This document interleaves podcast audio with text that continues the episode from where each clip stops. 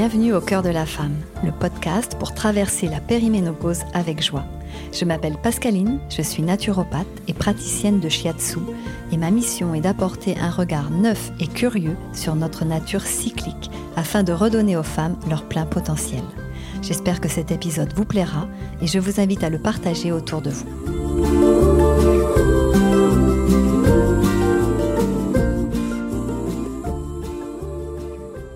Et euh, est-ce que tu veux bien nous en parler? Qu'est-ce qu'il en était pour toi? Enfin, qu'est-ce qu'il en, ouais, qu'est-ce qu'il en a été pour toi de cette transmission de femme à femme au sein de ta famille? Alors, euh, donc euh, au sein de ma famille, donc moi j'ai eu la chance quelque part d'avoir une grand-mère qui était infirmière, Hmm. donc qui était très libre, mais ça se faisait. Enfin, déjà ma grand-mère avait divorcé. Et alors, Ah. alors, à l'époque, c'était, euh, moi je te parle, ma grand-mère, elle est née en 30, hein, dans les années, elle est née en 1930. Donc t'imagines, elle a 80, euh, elle va avoir 93 ans cet été et euh, elle a divorcé, euh, elle était jeune, hein, elle avait euh, moins de 40 ans, donc ça se faisait pas en fait. Et puis elle a divorcé en plus parce qu'elle n'aimait plus son mari. Donc c'était un truc, tu vois. À la limite, tu pouvais divorcer parce que il te cognait ou parce qu'il jouait euh, l'argent du ménage ou des choses comme ça, mais parce que tu aimais plus, c'était quelque chose qui se faisait pas. Donc quelqu'un qui était quand même assez libre Et audacieux. euh, et Mhm. audacieuse, voilà, et qui était, euh, oui, qui, qui, euh, qui, ouais, ouais, qui, qui n'avait pas de problème. Par contre, moi, j'ai pas eu de maman, Mhm. donc j'ai pas eu ce lien intime. Et puis avec ma grand-mère, c'était, moi, j'osais pas, tu vois, lui poser des questions. Par contre, j'ai beaucoup, j'ai beaucoup, je me suis beaucoup réconciliée. Alors j'ai eu une, moi, mes premiers rapports ont été très, très violents et douloureux. Donc ça a été quelque chose qui était, j'ai j'ai mis longtemps moi à me réapproprier ma sexualité. Par contre, j'ai eu la chance d'avoir trois filles et dont euh, deux qui sont euh, quasiment adultes maintenant, dont une de 19 ans et une de 17 ans. Et c'est là où je me suis réconciliée vraiment avec cette transmission, c'était qu'est-ce que moi j'avais envie de leur transmettre en fait. Mhm. Qu'est-ce qui m'avait manqué Qu'est-ce que ça Qu'est-ce qui m'avait gêné? Parce que tu vois, je te parlais de ma grand-mère qui était très audacieuse, mais des fois son audace, m'a- moi, m'a m'a inhibée en, en fait, parce que Ouais. j'ai eu accès à des informations trop tôt et je savais pas quoi en faire et euh, où tu vois que ça me perturbait un petit peu. Ou enfin voilà, c'était euh, voilà, c'était c'était donc c'était vraiment, je me suis posée sur cette transmission, sur cette, ce côté transmission quand elles ont commencé à, à, à se former ou même, tu vois, quand elles étaient petites, c'est pour moi, c'était très important de leur dire, voilà, cette partie-là, c'est votre partie, c'est, c'est, c'est à vous. Et euh, ben, moi, je, je peux y accéder pour, euh, pour la toilette ou euh, s'il y a besoin un médecin, mais c'est à vous et c'est secret et c'est vous qui décidez, c'est votre jardin secret à vous, quoi. Et voilà, et puis ben, on a commencé à parler de masturbation, et puis après, on a parlé, euh, quand elle commençait, euh, il y avait un rapport à la beauté, tu vois. C'est est-ce que j'ai mes seins sont suffisamment gros Est-ce qu'ils sont pas trop petits Est-ce que euh, un garçon m'a dit ça On se rend pas compte en fait de quand on est jeune de le- les premiers regards des hommes, que ce soit du père, du grand-père, du cousin Oui, ou du premier amoureux, ça peut conditionner toute une vie sexuelle en fait. tout à fait. C'est exactement ça. Et donc.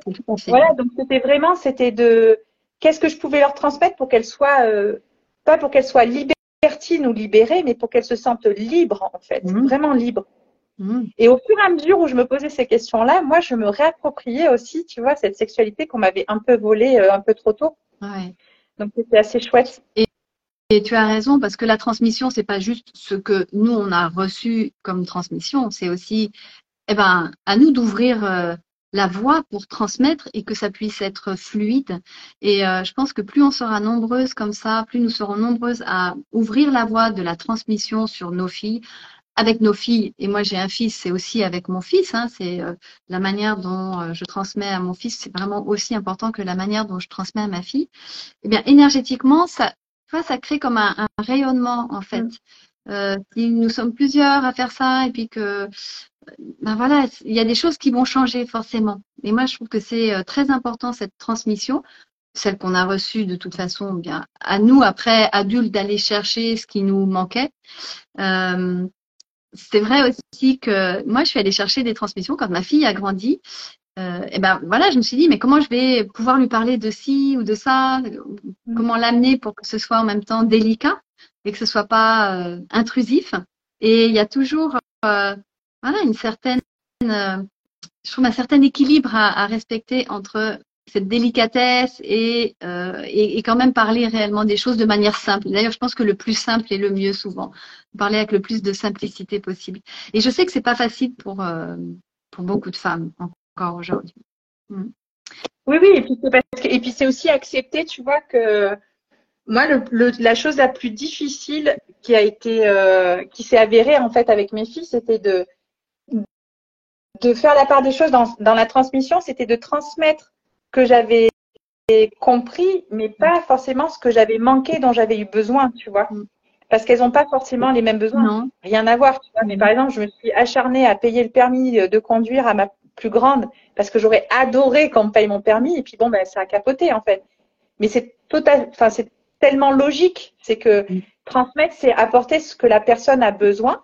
C'est comprendre, tu vois, et puis voir si nous, notre expérience, elle peut lui être utile, mais c'est pas parce que moi, tu vois, par exemple, voilà, comme je t'ai dit, j'ai rencontré la sexualité de façon très violente et trop jeune. Je j'allais pas euh, j'allais pas euh, bloquer ou dire ben voilà, tu sortiras pas jusqu'à 18 ans. Euh, S'il y en a une des deux qui a eu une, sexualité un peu précoce, ben voilà, c'était d'accepter, mais de, de m'assurer que qu'elle le faisait dans, le respect d'elle-même, en fait, tu vois. Mm, mm.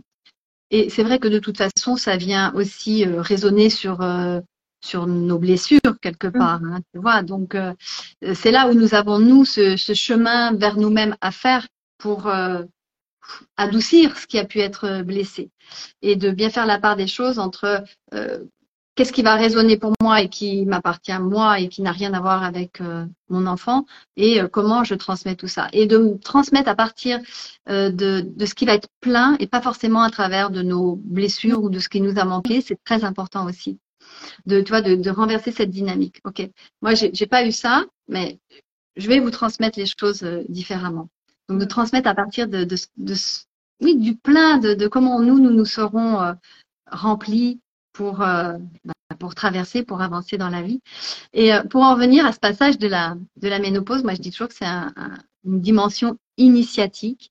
En tout cas, ça l'a vraiment été pour moi. Je vois que ça l'est aussi pour d'autres femmes autour de moi. Ça l'a été notamment avec euh, l'écriture du livre. Quoi. Jamais j'aurais pensé un jour écrire un livre. Et ça a été donc cette double dimension initiatique. Cette, euh, quelque part, ça a été une renaissance à moi-même, une manière de pouvoir me, poser à un moment donné, me dire, mais en fait, c'est ça, c'est ça ce dont j'ai envie. Et de me reconnecter à tout ce que je pouvais faire.